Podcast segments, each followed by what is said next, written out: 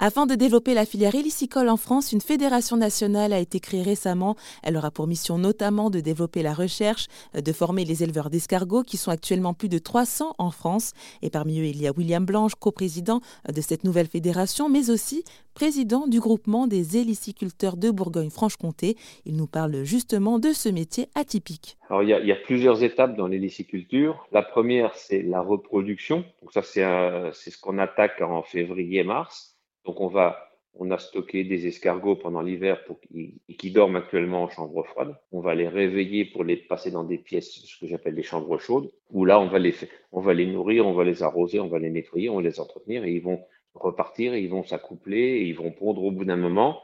Et donc, cette phase-là, on récupère les œufs, on les met en incubation. Et une fois cette phase-là terminée, ben, les œufs qui deviennent des bébés escargots, en fait, vont être lâchés dans les parcs ou revendus à d'autres collègues suivant les cas. Donc ça, c'est la toute première étape qui se fait de grosso modo, allez, on va dire de mars à fin mai. Deuxième étape, parce que certains ne la font pas cette étape-là, donc ils rachètent des, bébés escargots à d'autres. Deuxième étape, c'est le nourrissage en parc. Donc là, on les, on les lâche dans la nature avec un enclos pour pas qu'ils se sauvent. Et puis on leur met un complément alimentaire qui est de la farine, généralement blé, maïs, soja, plus du calcaire pour qu'ils fassent leurs coquilles. Et puis, euh, dernière étape, c'est, enfin, dernière, avant-dernière étape, c'est la récolte en fin d'été. Et l'étape où ils sont, là, où on est actuellement, c'est la partie euh, transformation au laboratoire pour faire le produit fini. Donc, ce qui fait concrètement sur l'année, un élevage d'escargots, c'est calme, je dirais, janvier, février, quoi, à peu près. Après, ben, on repart. Alors, pour ceux qui font, ceux qui ne font pas la reproduction, ils ont un ou deux mois de plus de tranquillité. Mais euh, après, c'est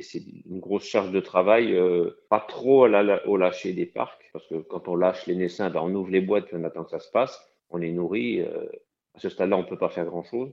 Par contre, au moment de la récolte, là, c'est le premier gros pic de la saison. Et puis, bon, ensuite, la transformation qui est le deuxième gros pic et qui dure un certain temps aussi. Et alors, vous, William, finalement, qu'est-ce qui vous a donné envie eh ben, de vous lancer comme ça dans cette carrière d'héliciculteur?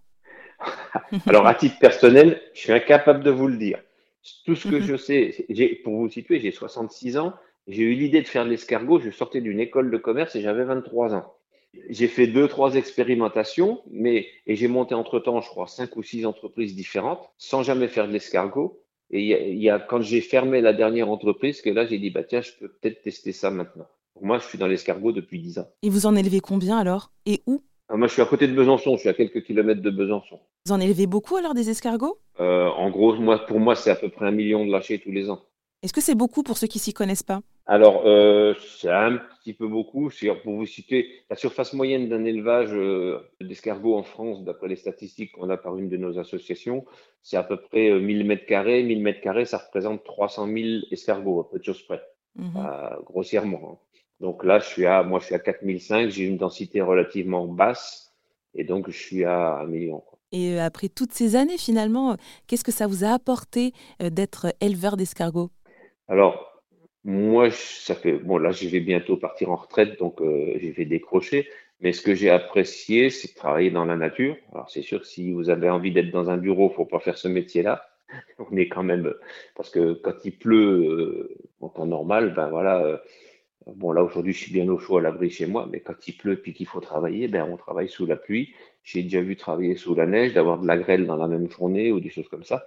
Mais euh, quand on aime bien être dehors dans la nature, euh, moi, je trouve ça agréable. J'ai passé l'essentiel de ma vie dans ce que j'appelle les grosses boîtes, des magasins ou des choses comme ça. C'est ni plus ni moins qu'un gros cube en ferraille. Et là, moi, j'apprécie d'être dehors toute l'année. C'était William Blanche, coprésident de la Fédération nationale de l'héliciculture, mais aussi président du groupement des héliciculteurs de Bourgogne-Franche-Comté.